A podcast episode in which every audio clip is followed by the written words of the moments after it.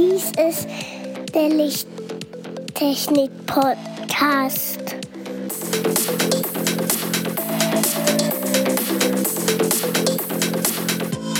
Das beste Licht für deinen Bedarf.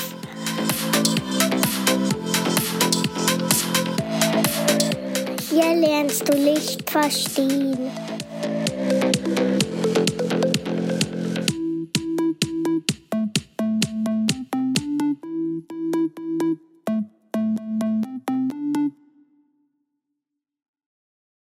Willkommen zum Lichttechnik-Podcast Folge 30.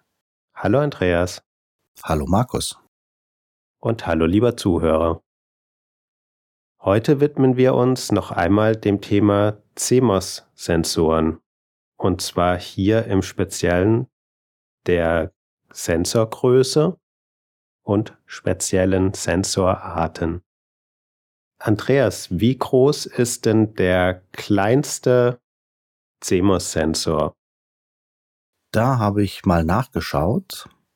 Jetzt aktuell liegt der Weltrekord beim kleinsten kommerziell verfügbaren Sensor bei ungefähr 0,55 Millimeter Breite und Länge, also das Gehäuse selbst. Und hat eine Auflösung von 400 mal 400 Pixeln. Das entspricht ungefähr 0,16 Megapixel. Und wenn man das einzelne Pixel sich auch noch anschaut, hat dieses einzelne Pixel eine Größe von einem Mikrometer. Die durchschnittlichen Pixelgrößen von den Sensoren, die heute bei Kameras eingesetzt werden, liegen irgendwo bei 1,7 Mikrometer. Und wenn du sagst aktuell, dann meinst du richtig aktuell, denn der Weltrekord ist von am 9., also die Meldung kam am 9. März 2021. Genau. Und der Einsatzbereich dieses Chips liegt? Bei allen Dingen, die sehr klein sein müssen, kann man sich das sehr schnell bei der Medizintechnik vorstellen. Also diese Mini-Kamerasysteme, wo es zum Einsatz kommen soll, wer in der Endoskopie oder bei Katheteraufnahmen in der Medizintechnik. Es gibt wahrscheinlich auch die Möglichkeiten, diesen Sensor für Kapselkameras, also die man schlucken kann, in Tablettenform oder in so Kapseln, so ein Wegwerfkameras, da kann man sich das gut vorstellen. Und wenn der Sensor gerade mal ein halber Millimeter groß ist, dann kann man auch diese Tablettengröße recht einfach schlucken. Was sind denn die gängigen Formate von Kamerasensoren? Ja, da fangen wir mal bei den kleinsten Standardgrößen an. Die liegen irgendwo bei 4,5 mal 3,4 Millimetern, also eine Fläche von 15,3 Quadratmillimetern. Die werden bis circa 9 mal 6 Millimetern, also das sind die ganzen Handy Chipgrößen für, für die äh, Hauptkamera und die Selfie-Kameras. Also es liegt dann zwischen 15 und circa 60 Quadratmillimetern Chipfläche. Die größeren Chips werden dann, es fängt dann irgendwo bei einem Zoll an. Bei die Chips werden ja in Zoll angegeben vom Durchmesser. Die Micro Four Thirds Kameras MFT oder Four-Thirds-Kameras haben eine Bildfläche von 225 Quadratmillimetern und die nächste größere Version wären die APS-C-Kameras von Canon, Nikon, Sony oder auch Fujitsu. Die haben Bildgrößen oder Bildflächen von 328 bis circa 370 Quadratmillimetern im Vollformatbereich oder Kleinbildbereich. Das sind die 36 mal 24 Millimeter Kameras. Da haben wir eine Bildfläche von 864 Quadratmillimetern und im Mittelformat, das sind 48 mal 36 Millimeter, diese 1728 Quadratmillimeter Fläche. Markus, ich habe ja vorhin den kleinsten Sensor erwähnt. Was weißt du über den zurzeit größten verfügbaren Sensor? Der größte verfügbare Sensor ist, soweit ich weiß, 20 mal 20 Zentimeter groß und entspricht somit etwa der 40-fachen Größe eines Kleinbildsensors. Dieser ist allerdings wissenschaftlichen Zwecken vorbehalten, etwa eine Videoaufnahme von Himmelskörpern oder nächtliche Tierbeobachtungen. Man kann sich auch vorstellen, allein die Optik für diesen Sensor ist nicht von schlechten Eltern. ja, wenn man sich das so vorstellt, 20 mal 20 Millimeter, das ist ja ein, eigentlich ein halbes DIN A4-Blatt wenn ich mir das gerade so vorstelle. Zentimeter. Z 20 mal 20 Zentimeter. Zent oh. Mist. Ich habe mich gerade völlig vertan. ja, das ist ein halbes DIN A4-Blatt. Das ist ein halbes DIN A4-Blatt. Das, das, ist ein, ein, das sind zwei Drittel eines DIN A4-Blattes. Ja, ja, ja, ja, 20. Ja, ungefähr. Wenn man ein DIN A4-Blatt schön rechteckig macht, kommt man ungefähr hin, ja. Dieser Sensor hat etwa 120 Megapixel, also wäre durchaus ein interessantes Bildaufnahmegerät. Also es wird halt jetzt auch hauptsächlich in Observatorien eingesetzt für nächtliche hochauflösende Bilder zu generieren. Der Sensor ist von Canon, ist korrekt? Das ist richtig, äh, was ich darüber gesehen habe, ja. Und wird im Kiso-Observatorium in der Astronomie verwendet, der Universität Tokio. Diese Kamera ermöglichte die weltweit erste Videoaufzeichnung von Meteoren mit geringer Helligkeit. Als Ergebnis lieferte der Sensor den Beweis, dass die Häufigkeit, mit der solche Meteore auftreten, mit theoretischen Einschätzungen übereinstimmte. Unter anderem kann dies helfen, den Einfluss von Meteoren auf die Entwicklung terrestrischen Lebens besser zu verstehen. Wie wir in den letzten Folgen ja schon erwähnt haben, können Bildsensoren von CCD oder auch CMOS-Sensoren nur Helligkeitsunterschiede erfassen. Und auch hier beim CMOS-Sensor wird für die Farberkennung jeweils ein Farbfilter in den Primärfarben verwendet, also rot, grün und blau, bei dem der jeweilige Pixel halt mit diesem Farbfilter abgedeckt wird. Und dadurch bekommt der Sensor diese Helligkeitsinformationen von genau dieser Farbe und kann später wieder zusammengesetzt werden, um ein schönes Farbbild zu bekommen. In der Regel werden dafür die Bayer oder die Interferenzfilter verwendet. wie wir vorhin ja auch gesagt haben, die Bildsensoren werden auch meist in Inch oder Zoll angegeben, die sich auf die Sensordiagonale bezieht. Das wollte ich jetzt noch erwähnen, wenn, wenn wir es noch nicht erwähnt hatten. Durch die Elektronik beim CMOS-Sensor wird in der Regel ein Global Shutter oder ein Rolling Shutter verwendet. Bei den meisten Spiegelreflexkameras kommt der Rolling Shutter in Verwendung, weil hier die Möglichkeit besteht, durch einen Hardware-Shutter, der sich vor den Filter mechanisch setzt, die Möglichkeit, diesen Sensor komplett abzudecken. Und diese Rolling Shutter sind in der Regel auch etwas günstiger und werden daher auch häufig verwendet. Bei einem Global Shutter werden natürlich auch mehr Transistoren verwendet. Dadurch ist die Auflösung beziehungsweise die Lichtempfindlichkeit durch die höhere Transistordichte auch reduziert bei einem Global Shutter, der elektronisch realisiert wird. Da sind die Rolling Shutter etwas lichtempfindlicher. Markus, weißt du, wie sich ein Rolling Shutter auf einen Film oder auf ein Bild auswirken kann?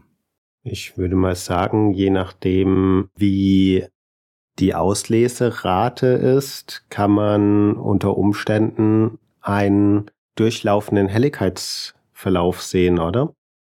Ja, bei schnellen Bildwechseln sieht es in, so aus, dass wenn du von oben nach unten auslesen würdest, dass zum Beispiel bei bewegten Bildern der Kopf hinten das Bild zeilenweise sich bewegt. Zeilenweise bewegt. Ja, wenn man es jetzt langsam sieht, also der Kopf bleibt links und die Füße sind zum Beispiel schon am rechten Rand.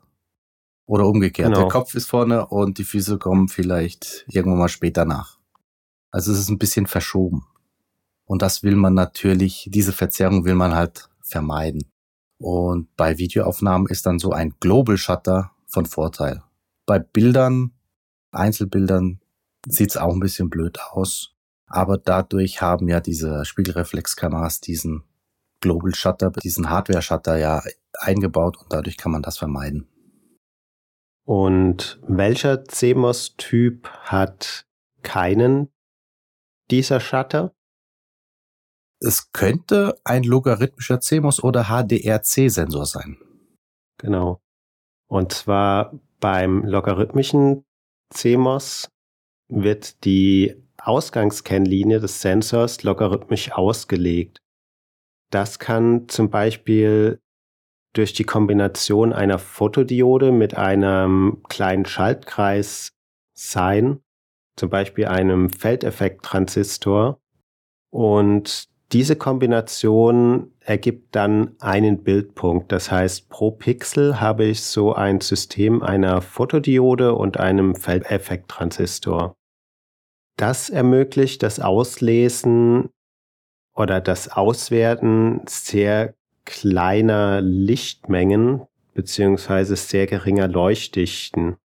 Ebenso wie sehr große Lichtmengen. Also ich kann damit zum Beispiel frontal gegen die Sonne schauen und habe trotzdem ein ordentliches Bild. Es ist nahezu unmöglich, einen einzelnen Bildpunkt dieses Systems zu übersteuern. Das heißt, auch wenn ich in eine direkte Lichtquelle schaue oder auch in einen reflektierten Laserstrahl, in einen Schweißvorgang oder ähnlichem, kann ich sowohl in den hellen als auch in den dunklen Bildbereichen ein Signal messen.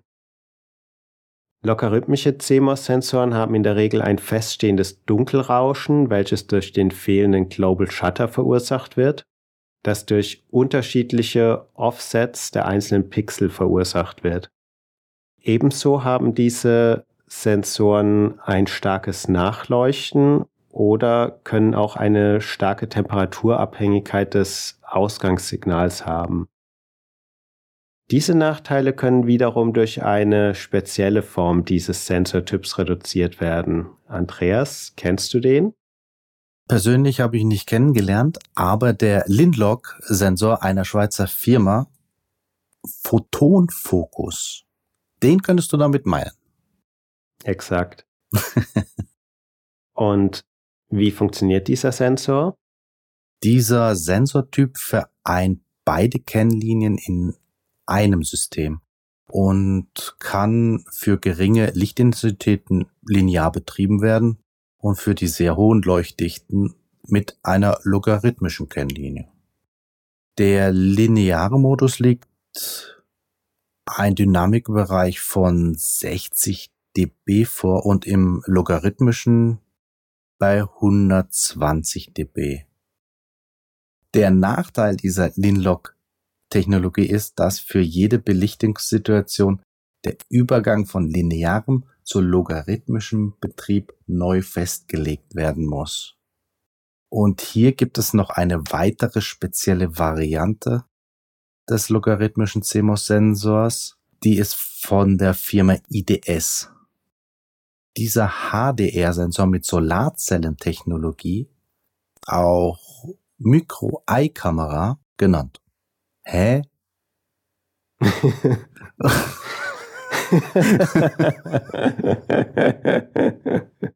Dieser Kameratyp hat eine interessante Technik, weil hier anstelle der Fotodioden kleine Solarzellen, das sind einfach miniaturisierte Solarzellen als lichtempfindliche Elemente verwendet werden. Und der Vorteil dabei ist, dass, dass diese bereits eine logarithmische Kennlinie besitzen. Das heißt, dieser Sensortyp reduziert die Nachteile der beiden zuvor genannten Varianten. Er hat weder ein feststehendes Dunkelrauschen, da jeder Pixel an sich eine eigene logarithmische Kennlinie ausweist und der jeweilige Dunkelstrom vor der Bildaufnahme durch einen Reset nochmal ausgelesen wird. Das Auslesen erfolgt in diesem Fall wieder über das Rolling Readout, das heißt zahlenweise. Logarithmische CMOS-Kameras werden in der Regel als Schwarz-Weiß- oder Graustufenkamera realisiert. Die Anwendungsbereiche können zum Beispiel Kameras für Lasertriangulation sein oder Überwachungskameras, zum Beispiel für Gebäude- oder Umfeldüberwachung aufgrund einer erhöhten IR-Empfindlichkeit oder zur Überwachung von Schweißvorgängen dienen oder auch Verkehrsüberwachungskameras. Der MyEye-Chip hat eine Empfindlichkeit, einen Empfindlichkeitsbereich von der Wellenlänge wie ein normaler CMOS-Sensor. Eigentlich würde ja in jedem Kriminalfilm jetzt, wo sie dann mit Lasern und so weiter in so eine Kamera leuchten, das gar keine Auswirkungen mehr haben, weil sowieso alles drumherum noch erkannt wird, oder sehe ich das falsch? Mit diesen Kameraarten, ja. Deswegen werden die auch für Verkehrsüberwachung genommen, dass eben durch Fernlicht oder sonstigen Lichteinfall nicht das Kamerabild unbrauchbar wird. Außer der Laser ist so stark, dass der Sensor selbst in Flammen aufgeht.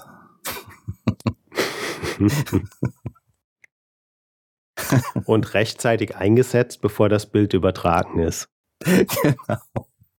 Die moderne Kamerasysteme übertragen ja das Bild direkt in Echtzeit ja schon in die Auswertestation, wo auch immer sie ist. Die in der Regel nicht direkt in der Kamera ist. Genau. Deswegen bringt es auch nichts, diese Dinge abzusägen und irgendwo am Straßenrand liegen zu lassen und aufzubrechen. Außer da ist wirklich noch ein Infrarotfilm drin, wie früher. Ich glaube, das gibt's nur noch sehr selten.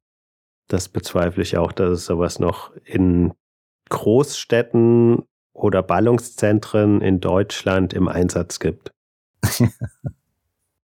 ja, Andreas, vielen Dank für dieses hochspannende Thema. Dir auch. Und freue mich auf die nächste Folge zur gleichen Zeit. In zwei Wochen. Zur gleichen Zeit in zwei Wochen, richtig. Und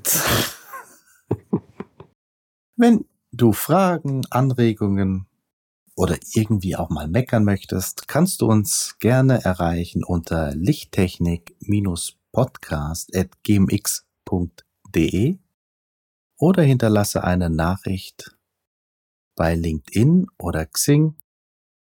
Empfiehl unseren Podcast weiter. Schreibe eine Rezension auf iTunes.